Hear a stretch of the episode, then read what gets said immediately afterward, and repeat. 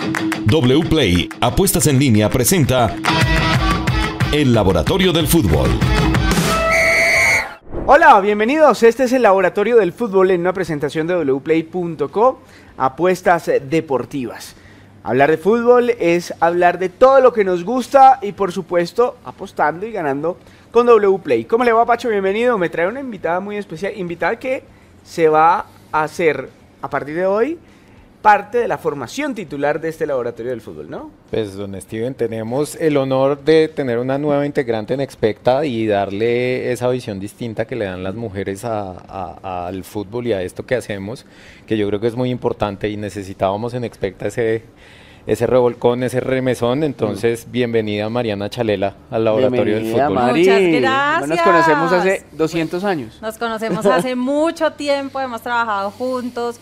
Eh, sí, yo soy directora, ahora es mi... Bueno, ha pasado de todo, estoy feliz. Apacho, verdad, también muchísimas gracias porque, eh, bueno, recibirme en Especta para mí también es un orgullo. Entonces, bueno, acá estaremos. ¡Qué, delicia! Bueno, pues empecemos entonces, sin más preámbulos, con el Junior de Barranquilla. Hmm. El Junior todavía no gana en la Liga Colombiana. Eso tiene a todo el mundo preocupado con los pelos de punta, incluido al bolillo a don Hernanderio Gómez. ¿Qué pasa con el rendimiento línea por línea del Junior de Barranquilla, Pacho, Mariana? Pues mire, como usted dice, es verdad, el Junior eh, lo tiene un poco eh, preocupado a los hinchas. Eh, si bien han mantenido, digamos, como esa posesión del balón, en, digamos, en, mayor a lo que se le ha visto a sus rivales, pues tiene algo que le preocupa mucho y es lo que usted dice y es el gol, Pacho. No marca, ha marcado uno, además de uno que no, no normalmente no es el que debe marcar goles, ¿no? Son varias cosas. A ver, eh, estuvimos analizando las cifras. Primero, no han mantenido un esquema. Han intentado con el 4-4-2, han intentado con un 4-2-3-1. Han variado mucho los nombres. Por ejemplo, aparece y desaparece Inestrosa, aparece y desaparece Albornoz. Eh, digamos, ha habido algunos nombres constantes como Homer Martínez, pero Homer Martínez ha estado de central, ha estado también como medio centro. Unas eh, veces vaca, otras lencina. Eh, varían el esquema, como ya le dije, y claramente hay una crisis de efectividad. Eh, tenemos muy pocos goles esperados generados por los delanteros, en total el Junior ha generado 2.6 goles en el torneo y ha solo marcado uno, lo que habla de una crisis de efectividad, solo concreta más o menos el 30% de las oportunidades claras de gol que ha generado. Y aparte de eso, ninguno de sus delanteros ha marcado, como ya dijo Mariana, ni Carlos, ni Carlos Vaca ni Lencina. El único gol lo marcó Homer Martínez el lunes contra, contra Bucaramanga. Mire, en las defensas de que hablábamos un poco de esa línea de, atrás, un poco para adelante. En el tema de defensas, pues digamos en este promedio eh, que se sacan con estas estadísticas, digamos que se ha permitido un promedio de cuatro remates al arco. Es el séptimo equipo con más remates al arco, digamos, en promedio. Es el séptimo equipo con mayor cantidad de balones perdidos bajos con un 18,33%. Bueno, eso es muy malo para la defensa. Pues, si lo pierdes, si pierdes el balón abajo, significa que eh, no eres seguro en la salida. Y, las defensas las que tienen que responder por esa recuperación instantánea que tiene que tener un equipo que pierde el balón cuando está en su territorio, ¿no? Y, todo se resume en lo que ya dijimos, en que no han encontrado el esquema, no han encontrado el once ideal. Estuvimos preparando las cifras, trabajando en equipo con Mariana y no, no hay un once tipo del junior que podamos decir. este vamos, a vamos a tratar de encontrarlo con los mejores y los, no digo peores, pero digamos que con los jugadores que todavía están en deuda en el junior de Barranquilla.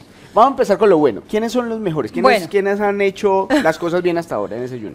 Le voy a dar dos. A ver. ¿Listo? Walmer Pacheco y Homer Martínez. Lateral derecho y Homer Martínez que ha sido utilizado como central. Como central y como medio centro. Y como medio centro también, sí. Exacto. Entonces, algunos datos, algunos números para, para Pacheco. 100% de efectividad en duelos aéreos ganados. O sea, estamos bien en ese lado. Es el primer jugador con más centros en el área de penalti con un porcentaje de 0,45. Eso es importante porque pocos laterales en el fútbol colombiano tienen esa virtud. Exacto. Y es el sexto jugador con más pases, digamos, al tercio final en los 90 minutos, con un 4,09, siendo, como lo habíamos dicho, un defensa.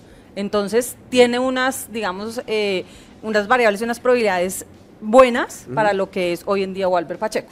Sí, muy bien. Walmer Pacheco cumple. Y el otro era Homer Martínez. Homer Martínez. Homer Martínez, pues anotó, como lo habíamos dicho, el único gol que tiene Junior. Ante Bucaramanga. Un partidazo ante Bucaramanga, sí. Es el tercero con más pases en el tercio final, en los 90 minutos, con seis pases. 100%, digamos, de los duelos ofensivos ganados, ha ganado en un 100%, y es el primero en disparos bloqueados en los 90 minutos con 0,5. Bueno, ¿y los dos que más en deuda están, quiénes son? Adivine. ¿El arquero de pronto? tenemos a Carlos Vaca ah, y tenemos a Albornoz. Ah, bueno, en ataque los dos. Carlos Vaca y Albornoz. Carlos Vaca, ¿por qué? ¿Por la efectividad? Carlos Vaca tiene una efectividad muy baja, no registró ningún remate eh, a puerta en los primeros dos partidos que jugaron. Solo dos remates a puerta en estos tres partidos, que es muy bajo y mm. muy pobre para un jugador como lo es Carlos Vaca y para una institución como lo está esperando Junior. Pero no solo eso, sino además se involucra muy poco en, en el colectivo del Junior y solo tuvo eh, ocho pases por partido en promedio en los tres primeros partidos del Junior. Ni, hace goles ni se involucra en el juego, grave. ¿Y Albornoz? Y Albornoz, eh, en su único partido que hizo eh, con mm. Medellín, solo dos pases en el último tercio. Muy regular. de lo... Diez balones perdidos. No. digamos que para, para su mm. posición en Albornoz es, es, terrible. Y un remate a largo que generó el 0,2 del Entonces... Ahí están, los más y los menos. Bueno, vamos al fútbol femenino. Estamos muy contentos porque la selección Colombia va muy bien. Eh, esto, en, ¿ah? este laboratorio del fútbol lo, lo, estamos emitiendo en el momento en que todavía no hemos jugado con Marruecos, sí. pero tengo la absoluta certeza que vamos a estar en octavos de final. ¿Qué tenemos de la selección Colombia eh, en caso de clasificar y sus posibles rivales ya teniendo esa sorpresa, ese sorpreso no, de tener a Brasil eliminada? Pues mire, eh, sí, sorpresa, ¿no? Mm. Sorpresa de Brasil, la verdad. De las malas, sorpresa de las malas. De las malas, además después de ayer ver una Marta llorando en esa rueda de prensa por todo lo que, por todo lo que hizo y por todo lo que ha sido, pues eh, una lástima. Pero Colombia viene muy bien, digamos, aunque la posición de, de Colombia ha sido menor, eh, enfrentando, digamos, un poco y comparándola un poco contra Alemania. Eh, se hicieron 314 pases menos, o sea que la efectividad de Colombia en remates fue mucho, digamos, un poco mayor a lo que se había visto con, su primer, en su primera participación. Cuatro remates al arco, eh, de nueve en total, eso es un 44%, entonces digamos que vamos bien. Y un remate al arco en 13, eh, que es un total de 8% frente a Alemania. viene una selección, Pacho, yo creo que no podemos decir que fácil, ¿no? Es Marruecos pues tiene sus temas, son cosas Bueno, tanto, tanto que eh, tiene opciones de clasificar opciones todavía. Así es, así es. Previendo ya un poco los contrincantes eh, eventuales que pueden ser Francia o Jamaica, dada la sorpresa con Brasil. Eh, pues Francia es un, equipo que genera 1.6 goles por 90 minutos, que tiene un, volumen de juego bien importante en ataque, 6 remates al arco por 90 minutos. Es muy similar a Brasil en el estilo, en el estilo de juego y, pues lo vimos en el resultado sorpresivo de Brasil y, Jamaica. Eh, gran volumen ofensivo, un poco estéril. Algunos amigos me mencionaban parecido a lo que le sucedió en el Mundial a España con Marruecos, con un bloque defensivo impenetrable de Jamaica y un juego muy estéril de, Brasil. Entonces, en caso de tener que enfrentarnos a Jamaica, vamos a tener que estar preparados y ser muy creativas mm. en cómo romper ese bloque defensivo y ese son dos selecciones completamente distintas, ¿no? Muy, muy distintas. que es muy ofensiva y la otra que es muy defensiva. Pues considerando que no tiene el mismo, las mismas armas para ser igual de ofensiva a la selección de Francia, ¿no? Que es Jamaica. Que es Jamaica, mm. exacto, sí. Jamaica, digamos que genera el 6,65 goles esperados por 90 minutos, menor que lo que hace Colombia, que digamos también pues podemos verlo como un plus y la digamos en la en la cantidad de pases eh, que se genera en el área de penal, únicamente hacen cuatro en los 90 minutos. Y, solo para terminar, el, contraste en la filosofía de juego entre Jamaica y Francia, y, que serán dos partidos eventualmente muy distintos que le pueden tocar a la selección Colombia, mientras que Jamaica tiene un bloque defensivo muy, muy férreo. Francia el 30% de los toques que, que genera los genera en el último tercio de la cancha y eh, pisan en promedio 13 pases en el área eh, del oponente rival durante el partido, lo que habla de un volumen ofensivo muy, muy importante y pues de, la filosofía de juego que transmite el técnico Herbert Renard. Vale, muy bien.